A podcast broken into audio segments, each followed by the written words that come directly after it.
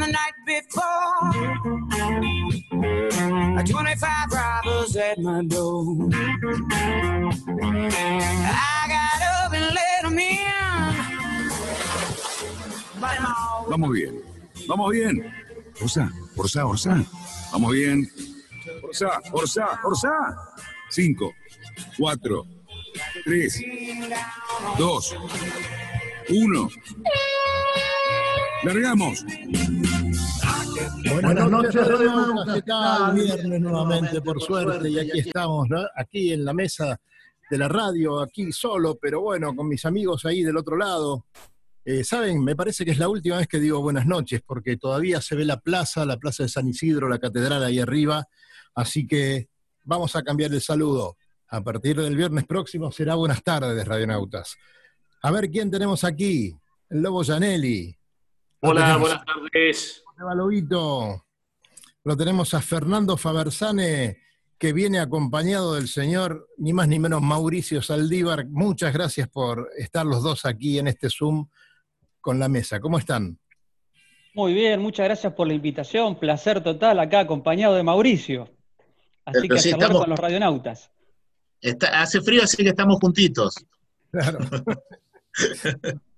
Y ya saben, hemos hecho algo de publicidad, vamos a estar hablando, como no puede ser de otra manera, con Mauricio sobre meteorología.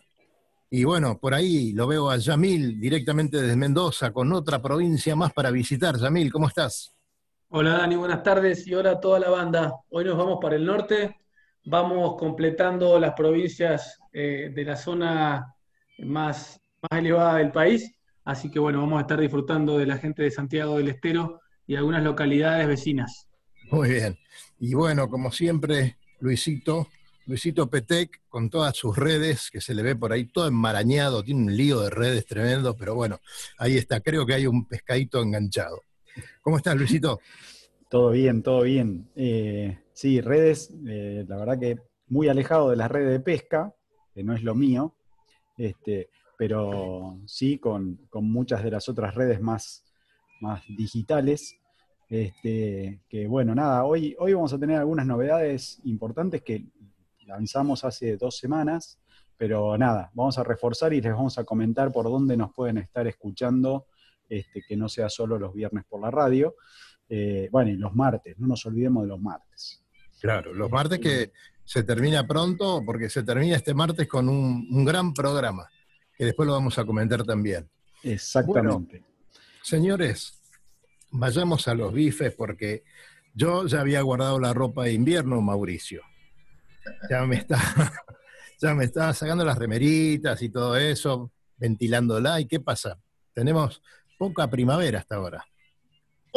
Nevó en la zona de Bariloche, nevó en parte de la Patagonia. Hoy es muy probable, voy a chequear los datos, pero es muy probable que en algunos lugares de la provincia de Mendoza y muy cerquita de la ciudad pueda haber algo de nieve también. Eh, recién Yamil decía que hacía mucho frío en Mendoza, realmente el frío está dominando gran parte del país y este fin de semana va a bajar y mucho la temperatura en el norte.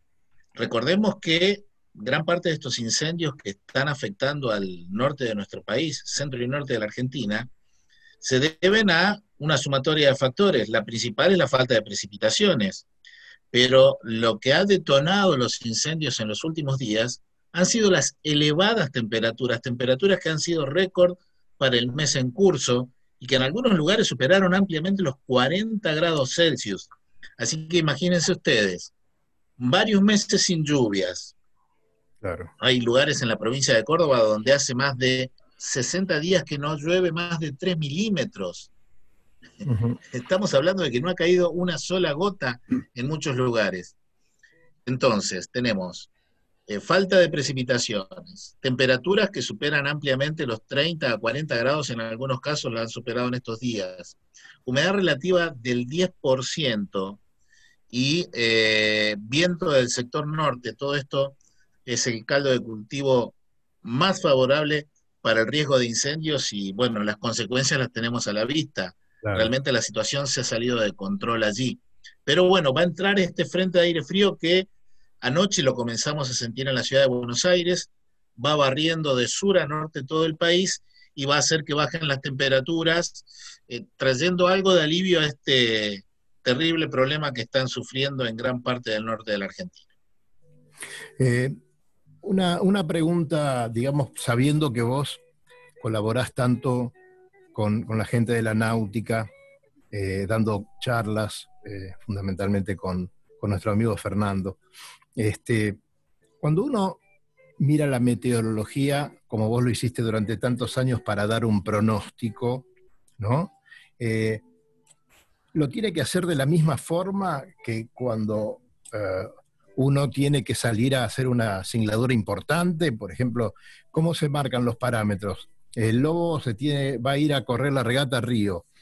Eh, ¿Tiene que hacer alguna cosa diferente a, al pronóstico diario, al pronóstico habitual? ¿Hay otros parámetros que se tienen que ver? Eh, vos diste un buen, un buen pie porque, este, por ejemplo, una regata oceánica, uh -huh. el mal tiempo no influye demasiado. Mm, si tenés que atravesar un área de mal tiempo, tratás de circunnavegarla, de ser posible, pero eso tal vez te puede implicar pérdidas de tiempo y de velocidad y, te puede hacer perder la, la, carrera.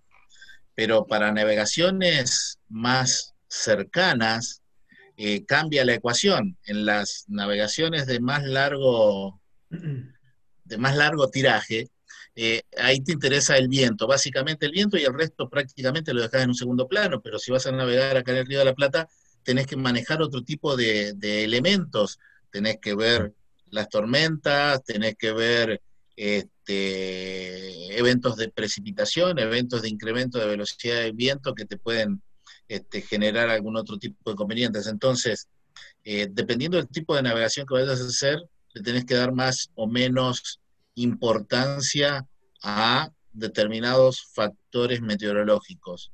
Eh, en el caso de este tipo de navegación que vos me estabas diciendo, lógicamente lo más importante es el viento, pasa a un segundo plano, no tan, tan menor, pero el tema de, de la meteorología, este, y es al revés si vas a salir a navegar acá en el río.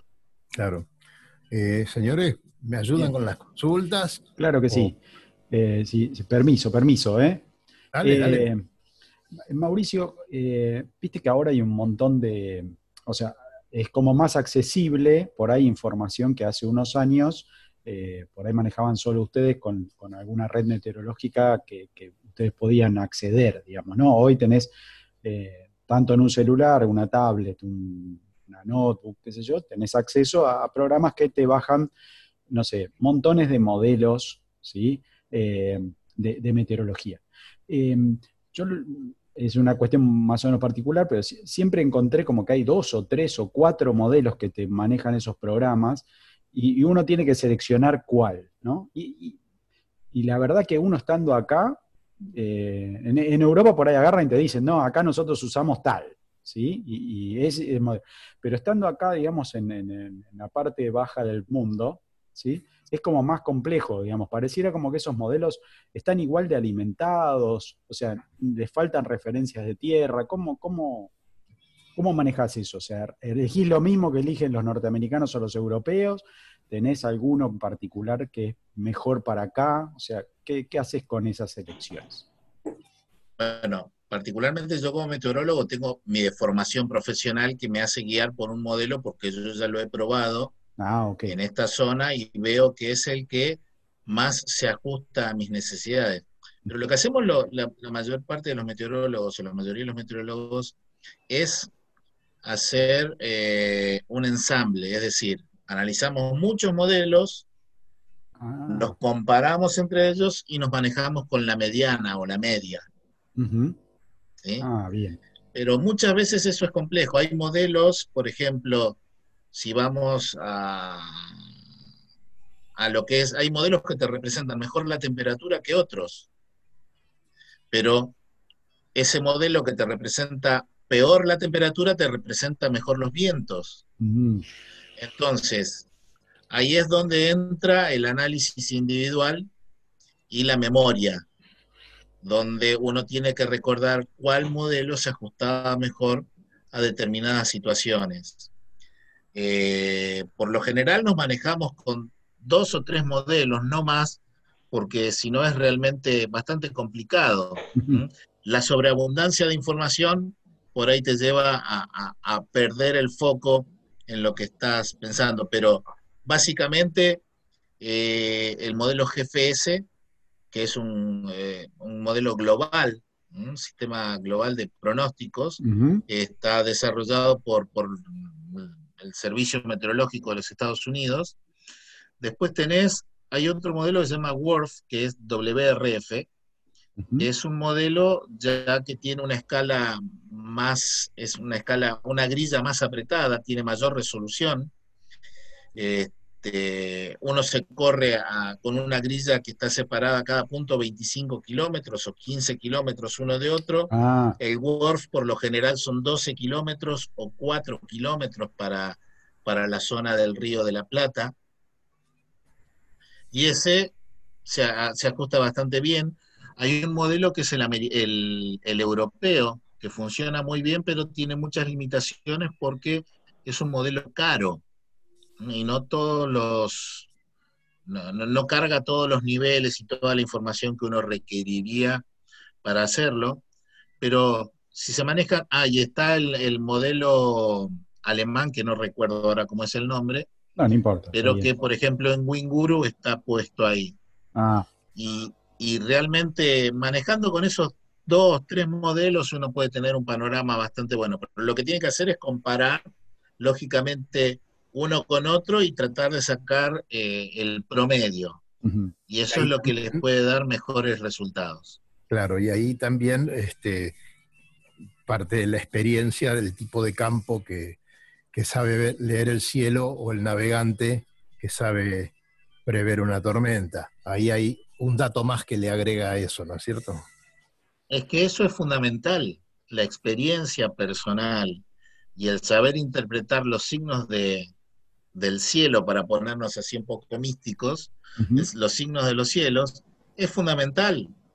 Eh, porque los primeros navegantes, si bien manejaban pegados a la costa, no hacían, eh, salvo lo- los polinesios, sal- no- no- la gente no se aventuraba a mar adentro, entonces eh, tuvieron que aprender a leer realmente la naturaleza. Y bueno, se perdió mucho de ese saber porque fue transmitido de manera oral, eh, a través de una transmisión verbal Claro. pero eh, con el devenir de la ciencia se fueron estableciendo algunos métodos con base científica para poder este, interpretarlo, pero esto sucedió, sucedió hace menos de 500 años. Claro. Antes, básicamente, el navegante se guiaba por lo que podía leer de la naturaleza. Bien ahí. ¿Cómo va Lobo? Opa, no, está silenciado, Lobito. Espera un poquito, a ver. A ver qué Sí, pasó. acá Ahora sí. estoy. Estaba escuchando atento porque eh, en toda navegación, tanto sea de placer como de regata, la meteorología es uno de los este, eh, una de las variables más importantes que hay. Vos podés poner muy bien a punto tu barco, preparar todo bien, la tripulación, y, hacer una estrategia de regata, pero la variable meteorológica es fundamental. Y si me dejas hacer, como siempre, retrotraerme a la historia de la navegación y de las regatas hace mil años, recuerdo cuando había, apenas todavía había un- uno o dos canales de televisión, este, yo era muy jovencito, eh, esperar al viernes a la noche una meteoróloga que quisiera acordarme cómo se llamaba, y yo con- apuntaba, ¿eh? Nadia, Pero te estoy hablando hace 50 años, ¿eh? ¡Ah, epa! ¿había televisión ahí? Había televisión, Con chiquita, Mauricio. 50 años En, el año 70 ya estaba Nadia en televisión dando pronósticos. Le escuché en una entrevista hace poquito. Claro. Sí, sí, sí. Ah, bueno, Era en No sé blanco si y negro. coincide con la fecha del digo, Era blan- blanco y negro. Y me acuerdo ponerme eh, este, y pedir silencio en toda la familia que nada hablaba, y yo este, escribía, y después eh, el planito de la prensa, del diario La Prensa se haría el planito con las isobaras y, y hacer toda una estrategia para teóricamente ver qué era lo que iba a pasar el sábado y el domingo en la regata. Claro. Así que, eh, Vos, eh, vos bueno, fijate, Lobo, que agarro el teléfono y, y veo Winguru o todas esas cosas, me parece una maravilla total. Pero, insisto, un- una buena meteorología de- determina un buen pronóstico, A ver, Lobo, Lobo, un buen crucero, una buena regata, ¿no? Escúchame, eh, recién hablaba del, del tipo de campo, que lo único que le importa es si va a llover o no, o no va a llover, no le importa el viento, no le importa la marea, no le importa la corriente. Mirá cuántas variables que tenemos que manejar nosotros, ¿no? Hablabas de una regata o tal vez de un paseo. Podés tener tu viento, podés tener tu temperatura, pero también tenés que tener la corriente, porque una regata es fundamental. Entonces, eh, las variables y los datos que no son del todo precisos, cuando se juntan todos esos, hacen que tal vez la mayor importancia de todos esos datos sea la percepción de cada uno. ¿No? Eh, tal cual, tal cual. Este, bueno, no, no en vano la navegación este, es un ajedrez en, en movimiento, ¿no? Este, la Seguro. cual hay mil variables y según cómo muevas cada ficha vas a estar. Pero mi, mi- mi gran admiración y siempre este, me acuerdo de haber montado un equipo de radio especial que me enseñaron a usar los pilotos de, de aerolíneas que con el cual corrí con algunos para tener una frecuencia y captar a captar aeroparque y ir sabiendo permanentemente qué es lo que estaba pasando. Eh, Claro. para- nunca, dejó de ser para mí una ciencia oculta, pero muy complicada, pero este, fundamental para la estrategia. Y aquí invito a todos los navegantes a que eh, sigan teniendo la meteorología como una variable muy importante en- para determinar su, inclusive la partida o no partida. Claro, claro, fundamental. Bueno, Fernando, ya que estamos con lo que dijo el Lobo, podés decir cómo viene el tema del curso que comienza el día martes próximo. Sí, pero aprovechando lo que acaba de decir el Lobo con toda su experiencia, podría agregar dos frases más. Cualquier campaña hoy de un barco de primera línea, sí o sí tiene asistencia de meteorología o un meteorólogo que lo va asistiendo. O sea, hoy barcos vuelta al mundo, regatas oceánicas, siempre están guiados y asesorados de la meteorología, que es lo que les termina dando la velocidad, la dirección y se modifican las rutas dependiendo de ello. Así que cada vez va tomando más valor. Por otro lado, nosotros navegantes que somos curiosos, siempre nos llama la atención y queremos saber un poco más. Así que pensando en esto, ya hace varios años que con Mauricio armamos un plan de estudios para asistir a los navegantes y justamente contestando tu pregunta, este martes que viene, que es martes 6, empezamos un curso que va a dar Mauricio Saldívar durante dos meses justamente orientado a la navegación. Y nos va a ir contando todos los truquitos nuevos que se van descubriendo, estos programas, estas aplicaciones, que nosotros por ahí usamos pocas herramientas y él nos va a guiar y nos va a abrir los ojos para que podamos sacar más provecho. La sensación que tengo, si uno retrocede un poquitito en el tiempo, cada vez tenemos más disponibilidad de herramientas y de información de meteorología. El tema es saber aprovecharla. Entonces seguramente va a ser Mauricio el que nos va a llevar de la mano esta etapa. ¿Cómo nos inscribimos, Fernando? Y después me voy a la pausa.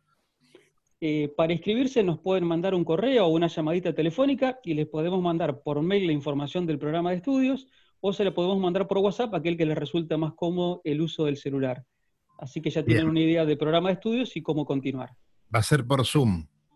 Va a ser por Zoom a raíz de esta pandemia, eh, pero bueno, en otras oportunidades lo hemos hecho presencial, en esta oportunidad va a ser por Zoom y tenemos pensados entregarles un certificado de asistencia, así todos después se quedan contentos y tienen para mostrar a sus amigos que hicieron un curso con Mauricio.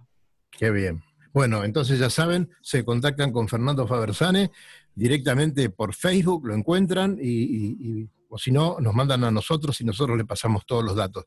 Ahora nos vamos a una pausita, Sole, y volvemos enseguida. Adelante.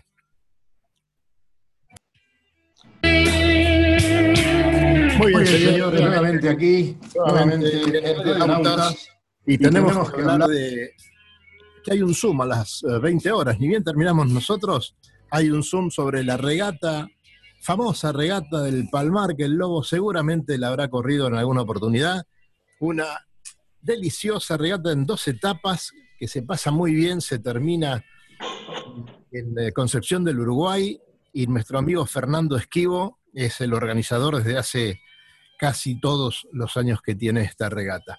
Así que le mandamos un gran abrazo. Se comunican en cualquier momento con Fernando Esquivo en Entre Ríos directamente y pueden ver eh, este Zoom sobre la historia de esta regata. Va a estar muy divertido. Eh, a los profes, a todos los profes como Fernando y compañía, todos los que están estos martes especiales que hemos hecho, les mandamos un gran saludo y les comentamos a todos que el martes próximo vamos a estar en el último especial transmitido por la radio de 20 a 21 horas con todos los profes. Nos juntamos todos, vamos a deliberar un rato y después, más adelante vendrán este, unas, unas conclusiones que, vamos a, ofrecerles a los chicos. Este, gracias a todos por esa participación, por el entusiasmo, porque la han pasado muy lindo y la verdad que nosotros también. Estamos muy orgullosos de haber hecho este ciclo de, especiales de Radionautas. Eh, decime, Luisito, ¿cómo seguimos? Sí, mira, la verdad, yo sé que, como siempre, tengo el dato cinco segundos antes que vos, en eso te voy como madrugando, digamos, ¿no? Sí, sí. Este, pero sé que hay un, como una cucarda especial que le han dado a un marino muy conocido, muy querido por nosotros, ¿sí? Pero el dato me parece que es relevante que lo dé el lobo. A ver, Lobito. Uy, sí, bueno, mira, nos hemos enterado de que el hombre del el Sailor of the Month, month ha sido eh, Héctor Domato para la revista Seahorse Magazine. Pónganse de pie, por favor. Eh, realmente creo que algo muy, muy merecido para mi maestro y un realmente un privilegio para el yachting argentino, porque es algo muy relevante eh, fíjate que inclusive en la disputa, eh, eh, en, la, en, la terna estaba decisiva, había otra, una gran estrella de Dios, que en este momento no me puedo acordar, que una dama, que en el Facebook tiene 16 mil seguidores. Este, bueno, pero la, cocarda, como dijo Peque, se la dieron a, a Héctor Domato. Creo muy, muy merecido por, una trayectoria realmente relevante que ha tenido y tiene todavía, pues sigue navegando, este, no en competencias, pero como diseñador, como skipper, como náutico, como, bueno, como navegador, en todos los roles que ha hecho en el yachting y todos los barcos que flotan y navegan que han sido producto de su tablero. Así que no quería dejarlo pasar porque creo que es un orgullo para nosotros. Decinos en qué revista, qué revista es la que le lo han premiado, así la podemos buscar. En la revista Seahorse Magazine. Es una... Sí, señor, Seahorse. Bueno, eso lo pueden buscar eh, tranquilamente y se van a dar cuenta eh, la importancia de este, de este premio. Del Colorado eh, Domato, para el todos. Colorado Domato, ni más ni menos. Yo lo he visto con peluca rubia, con voz, también con peluca rubia, y te digo que... bueno, fue, fue una de las travesuras que hemos hecho a lo largo de más de 60 años de navegar juntos. Eh, ¿Te lo imaginás, Saldívar, a este hombre que te estoy señalando con peluca rubia en, un ¿qué? En un Mercedes-Benz eh, corriendo una, una, carrera de autos, porque además corría carrera de autos. Bueno, Tampoco, tampoco se lo tiene que imaginar tanto. Si quiere, en dos segundos buscamos la foto, la ponemos en redes. Ah, bueno. No, viste, el archivo es terrible ahora. El archivo es tremendo. Muy bien. No, no, no, pero no, me dejen con la intriga ahora, muéstrenmelo, ¿eh? Seguro, seguro. Muy bien.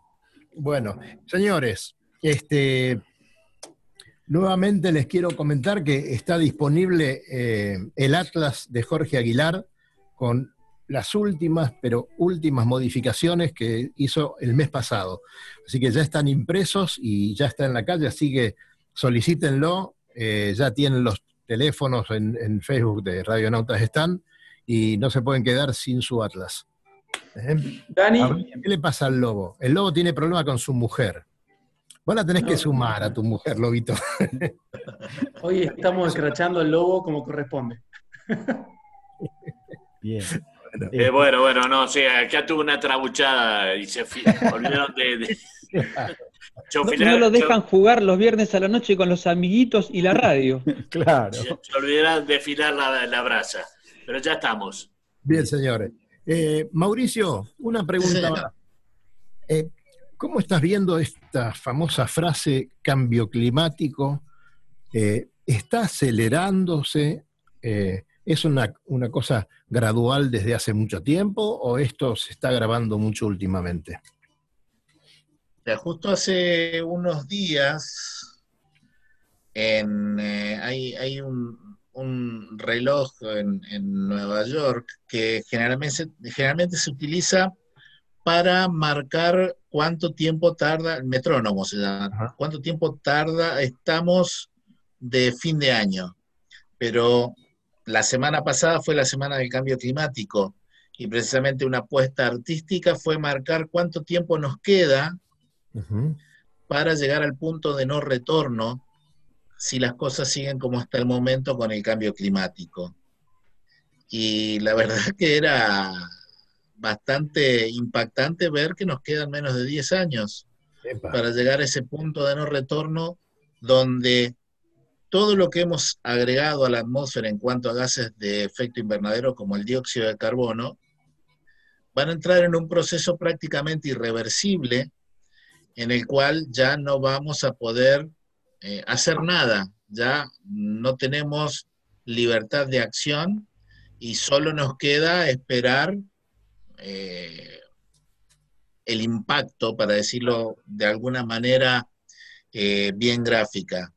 Eh, tenemos dos formas de combatir el cambio climático. Una es con la mitigación y otra es con la adaptación. La mitigación es tratar de reducir las emisiones de gases de efecto invernadero. Fue lo que se, se acordó en el Acuerdo de París, allá por 2015, donde el planeta se había puesto como límite eh, que las emisiones de gases de efecto invernadero no debían poner a la temperatura más allá de los 2 grados respecto de los valores de la era preindustrial, hace 150 años. Eh, todos nos pusimos de acuerdo en que fue un buen eh, logro llegar a París y que todas las naciones del planeta se comprometieran a reducir sus emisiones.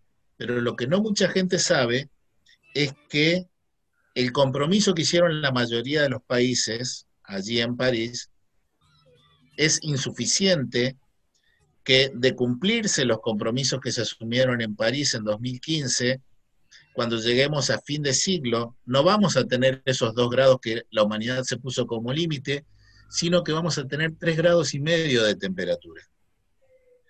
Con lo cual, el mundo que nos vamos a encontrar, no nosotros, sino nuestros hijos y nuestros nietos, a fin de siglo, va a ser un mundo muy diferente al de la actualidad.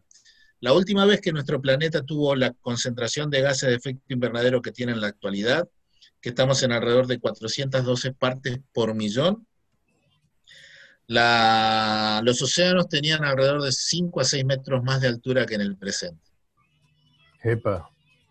Y las emisiones de gases de efecto invernadero que estamos teniendo ahora, eh, particularmente las emisiones de dióxido de carbono, el gas que emitimos hoy a la atmósfera va a actuar durante 100 años.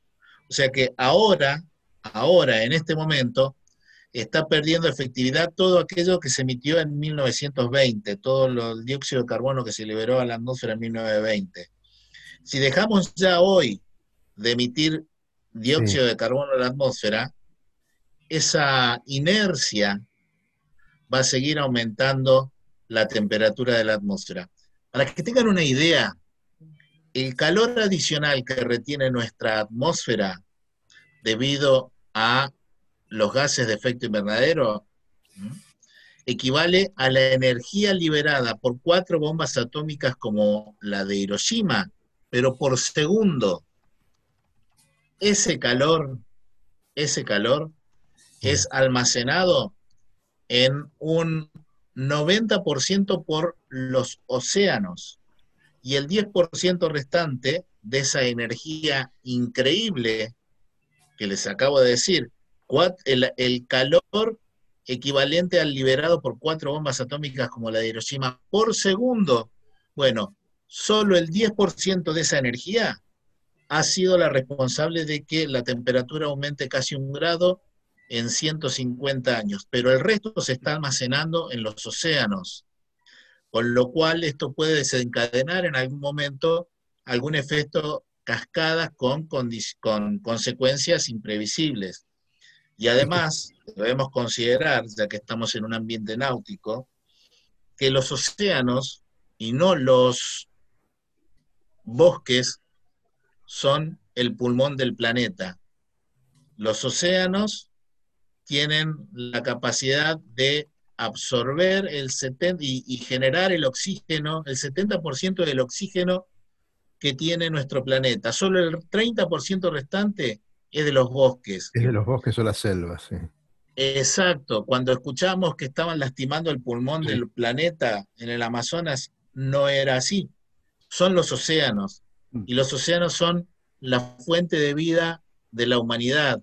Son el origen de la biodiversidad. Y no solo nos están dando oxígeno, sino también están capturando ese dióxido de carbono que está en la atmósfera y que a su vez aumenta la acidificación de los océanos. Y eso destruye los corales. Y ahí se comienza a destruir esa cadena alimenticia que comienza en los corales y termina en eh, la fuente de alimento y de subsistencia para más de 3 mil millones de personas en el planeta. O sea que estamos en un momento crítico, estamos en una emergencia climática y debemos actuar ya, cada uno desde su casa, apagando las luces innecesarias, reduciendo el consumo de energía eléctrica, eh, en lugar de subir por, por, ascensor, subir por escalera uno o dos pisos, este, cada pequeña acción que hagamos va a contribuir a que este, mitiguemos esas emisiones de gases de efecto invernadero, que además tienen otra consecuencia, la contaminación ambiental, que en presencia de la COVID-19 es un factor que agrava la enfermedad. Así que son muchas las, eh, las consecuencias de este comportamiento irresponsable que ha tenido la humanidad, ¿no? El lobo creo que quería preguntar algo. Eh, liberate tu micrófono. Eh, sí, no, no, no, no, estoy eh, atento, muy... Eh, bueno, bueno, yo, le, voy a comentar a la gente que, que nos está escuchando, pero que no ve, que en la pantalla apareció la famosa foto del Mercedes, creo que era 220, y ahí el señor, el señor Lobo Zanelli con su peluca amarilla y Domato al lado, su coequiper. Vamos a tener la gentileza después de compartirla por las redes, ya que fue pública en el Zoom. Este, yo creo que el Lobo nos firma un papel acá y nos deja, este, porque si no queda, queda feito, digamos, que, los oyentes no puedan ver semejante cosa, ¿no? qué bien, qué bien. Pero qué guapa que estaban las rubias. No, es, muy interesante eh, saber por qué, por qué el lobo y Domato tenían esas pelucas rubias, porque no es porque se les ocurrió solamente, tenía todo un significado. Vamos, Lobito, contalo. Bueno, tenemos que salir del yachting y ir al mundo del automovilismo. Y ahí, lógicamente, todos aquellos que tengan libreta de enrolamiento, no DNI, recordarán la epopeya esa de las suecas cuando vinieron con el equipo Mercedes-Benz y ganaron un gran premio el Mercedes-Benz que usaron era exactamente igual al que yo usé con Tomato para correr. Corrimos tres gran premios con este Mercedes-Benz. Y este, entonces, cuando tanto como largábamos o cuando pasamos por, hacíamos las etapas por el interior del país, este, al llegar a la partida nos poníamos las pelucas y los, lógicamente los, los, los calvos o los canosos sabían perfectamente en, ah, razón de que, fueran, eran una, eh, eh, una en, reconocimiento a estas dos suecas que hicieron esa epopeya allá por el año 63-64. Muy bien, señores. Yo tengo que ir a la pausa, pero antes le quiero hacer una pregunta pequeña a Mauricio. Eh, decime, Mauricio, eh, después de este recreíto que tuvimos con las rubias, este, con la pandemia principalmente en los primeros meses, Ah, la que gente. la gente estuvo más inactiva, eh, ¿hubo algún cambio notorio? ¿Se pudo observar algo este, en la naturaleza cuando el hombre tuvo la obligación de dejar de hacer humo, por ejemplo? ¿Te cuento Bueno, ahora o te cuento ahora, contame ahora y después nos vamos a, a la pausa. Dale. Sí, lógicamente hubo una reducción en cuanto a las emisiones de gases de efecto invernadero eh, y otros gases contaminantes que son producto de la actividad humana. Eh, fue una reducción a nivel global importante en países como eh, China, en algunos sectores de Europa y en Estados Unidos. También acá en, Latinoamérica hubo una reducción significativa. La más marcada fue la de la ciudad de Buenos Aires, fue la que redujo en mayor medida de todas las capitales latinoamericanas la contaminación ambiental que es un indicio de la actividad industrial. La reducción fue notoria. El tránsito aéreo, el tráfico aéreo se redujo significativamente, pero toda esa mejora duró lo que duró Sí. el parate y rápidamente la atmósfera volvió a su condición normal de Vamos a tener contaminación. ahí un O sea, tema eh, para seguir hablando durante muchísimos años y creo que cada vez va a tener que ser eh, más dura la respuesta de los ecologistas a, a las pocas respuestas que nos están dando los gobiernos, ¿no? Básicamente está en nosotros a ejercer ese poder de presión y de peticionar ante las autoridades eh, para respuestas Sí, concretas y para que se tome el toro por las astas y no seguir este, esperando que algo suceda. Porque si seguimos esperando, no va a suceder Claro. eso que, que- que deseamos y puede traernos Bueno. Mauricio, quédate con nosotros que nos vamos a la pausa y después viajamos un poquito por el país. Adelante, Sole.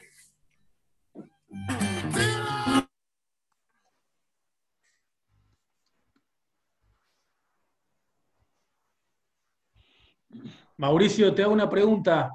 Sí, señor. Eh, te hago una pregunta. Acá vamos a hablar un poquito ahora de las termas de Río Hondo y me estaban contando los chicos allá del norte que, cómo es el proceso por ahí de- del agua esta, de- del agua esta que no es volcánica, sino que se calienta por vibración de placas. No sé si es tu área esa o te saco del tema absolutamente o querés meter algún bocadito ya que la tenés tan atada. Es, eh, eh, es por la, la temperatura a medida que vas yendo hacia el centro de la Tierra es cada vez mayor. No es precisamente por, la, por las vibraciones, sino este, por los procesos geológicos que hay dentro de la Tierra. Ajá. Este, por eso una de las formas de energía para energía natural para calefaccionar o refrigerar la casa es geotermia. Eh, enterrar una sonda 20, 30 metros bajo tierra, ahí la temperatura eh, en los primeros metros baja y después se mantiene constante.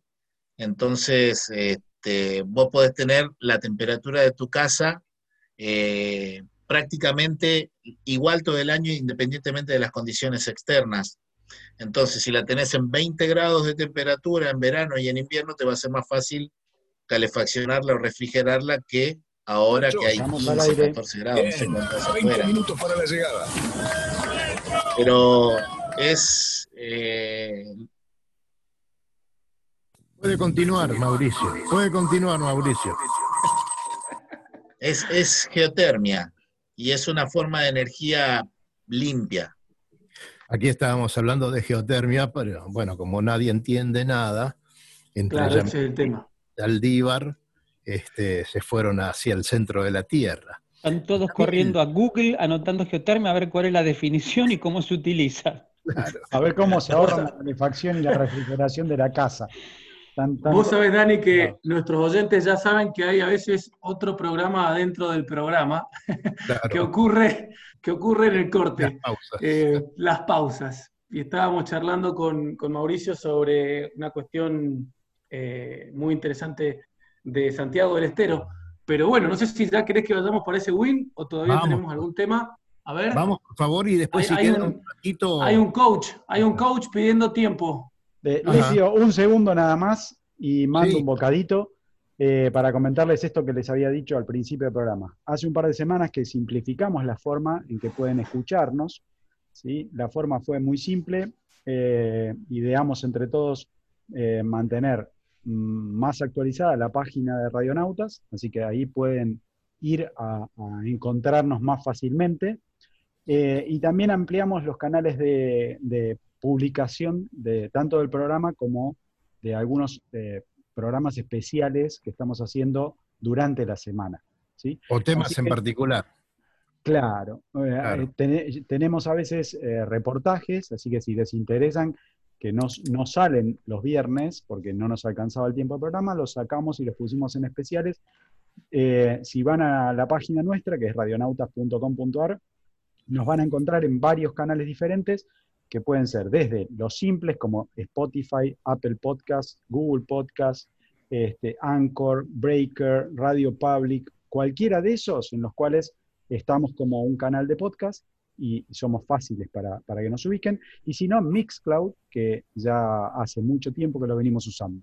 En la página, ¿sí? Tienen todos los enlaces para llegar a esas eh, fuentes Claro.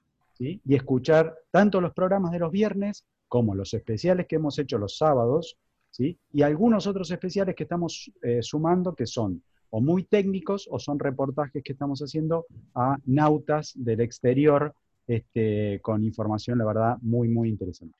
Nada, Yamil, todo tuyo. Bueno, Yamil, todo impecable, tuyo. impecable. Ten en cuenta Me- que dijo que somos fáciles, Yamil. Me encantó esa parte igual. A mí me gustó mucho que diga que somos fáciles, porque Sí, sí.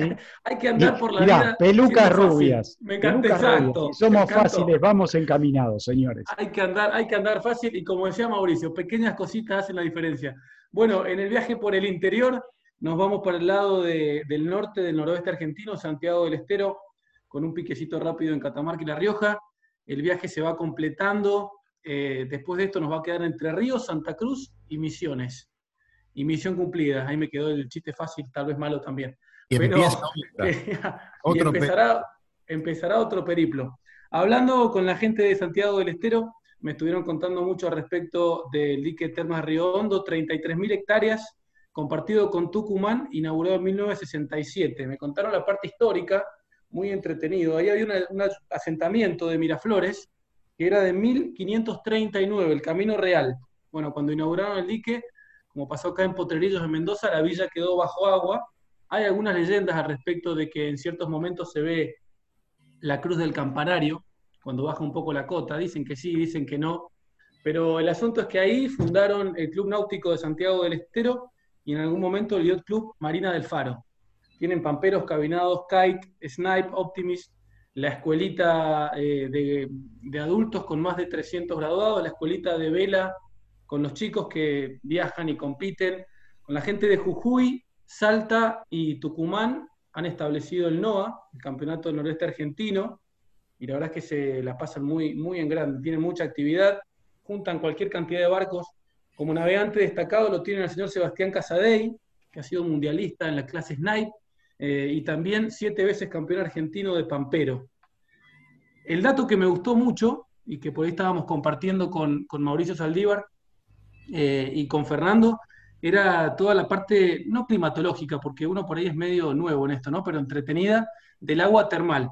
Me contaban que el agua termal no es volcánica, sino que se calienta, me decían ellos, por vibración de placas. Ahora Mauricio tal vez nos cuente un poquito más en lo técnico, pero se mineraliza por contacto con el suelo y consecuentemente es totalmente inolora e incolora.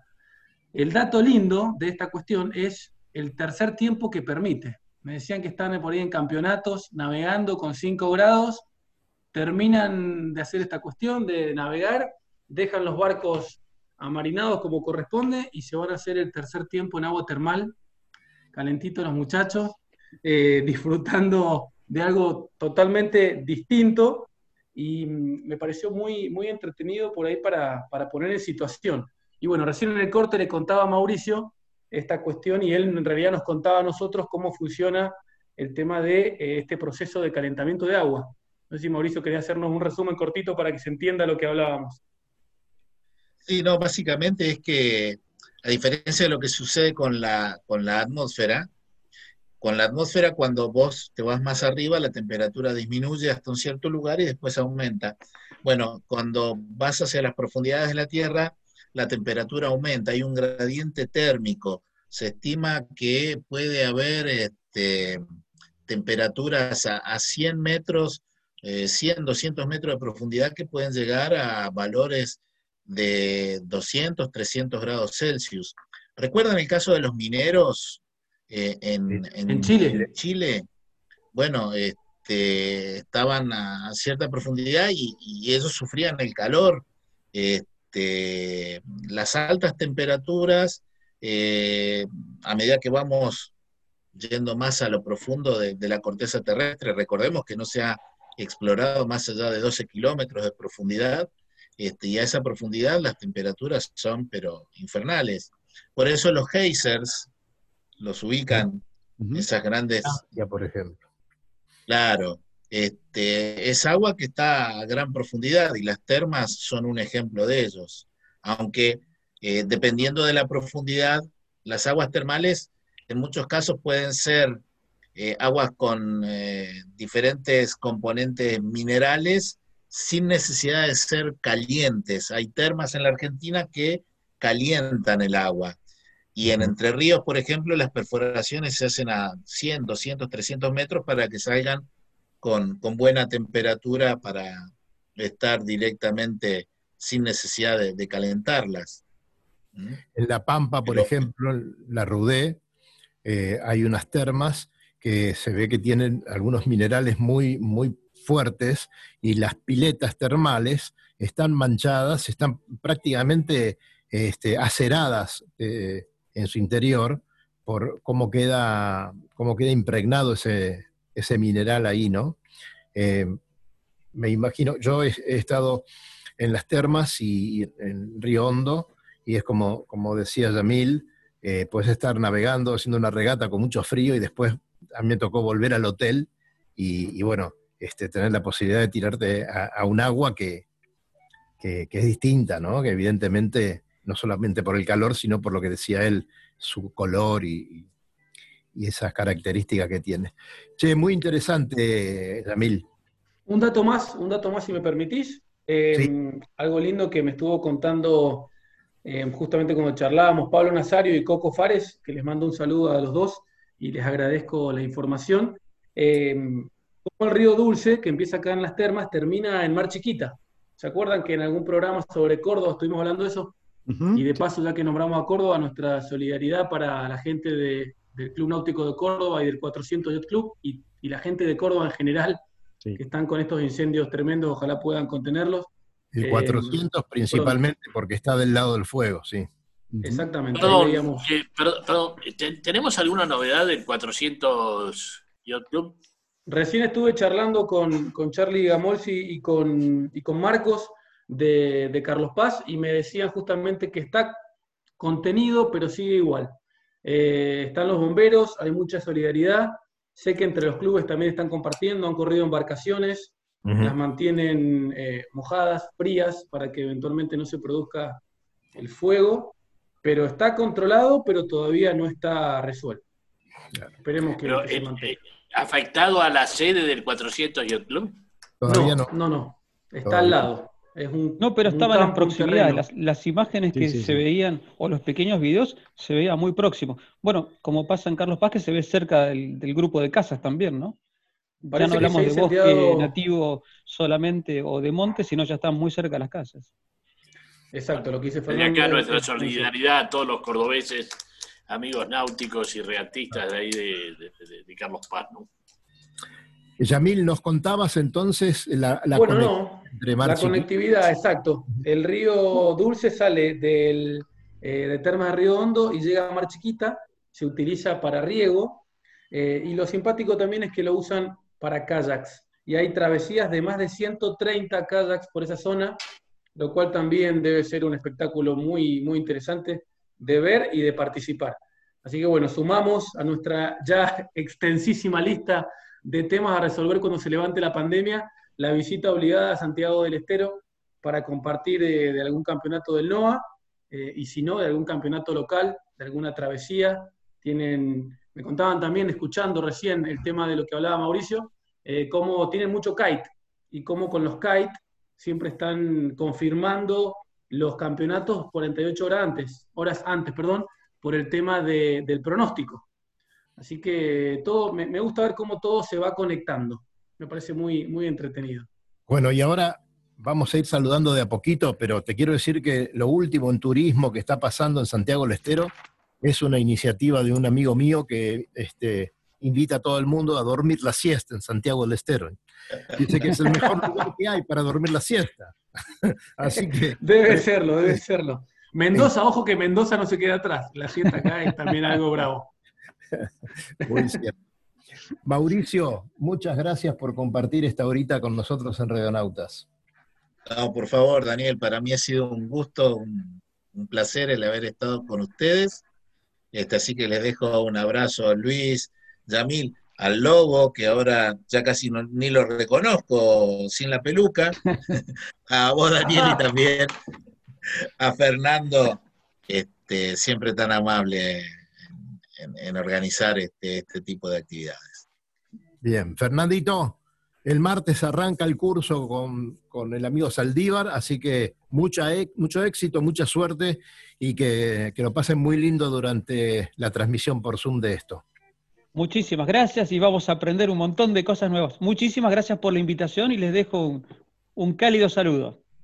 Gracias, Fer. Lobito, No, simplemente decirle a toda la comunidad náutica que estamos con un- una sudestada importante y que no está mal que vayamos a los clubs a ver cómo están las amarras de nuestros barcos. Estamos con dos metros casi 80 por encima del cero y con rachas de casi 30 nudos. Así que, bueno, una sugerencia.